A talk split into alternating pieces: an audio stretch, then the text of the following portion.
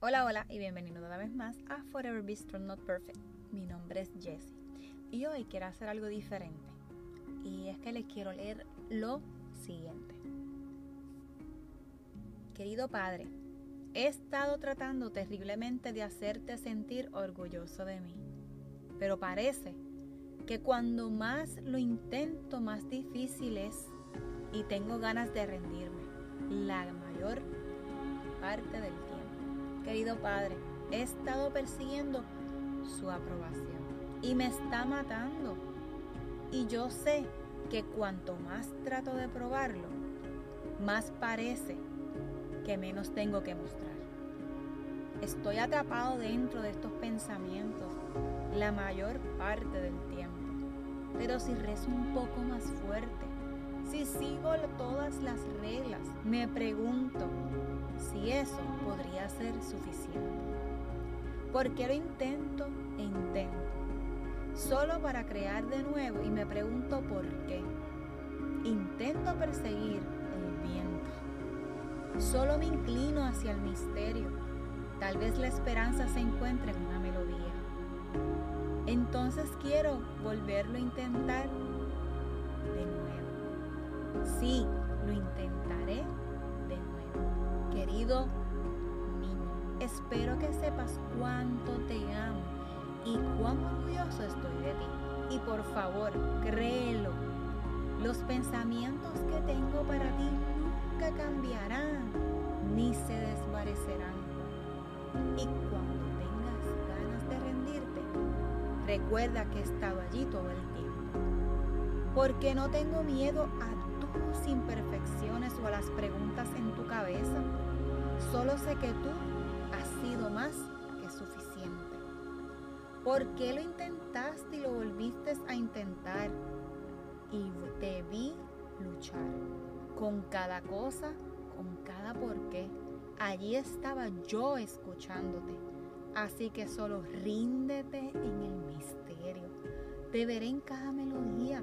Y así que por favor, inténtalo entonces mi niño, ¿lo intentarás de nuevo? Hijo, vuelve a amar otra vez.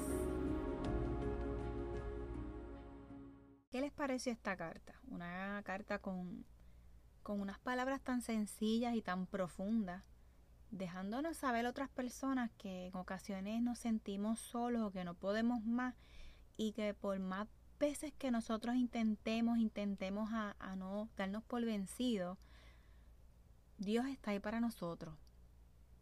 Y esto lo escribió el cantante Corey Asbury. Es hermoso cuando podemos prestarle atención a las canciones y profundizar a través de ellas.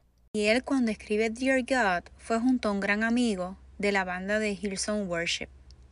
Y él dice que esta canción ha sido una de las más honestas y vulnerables canciones que ha escrito.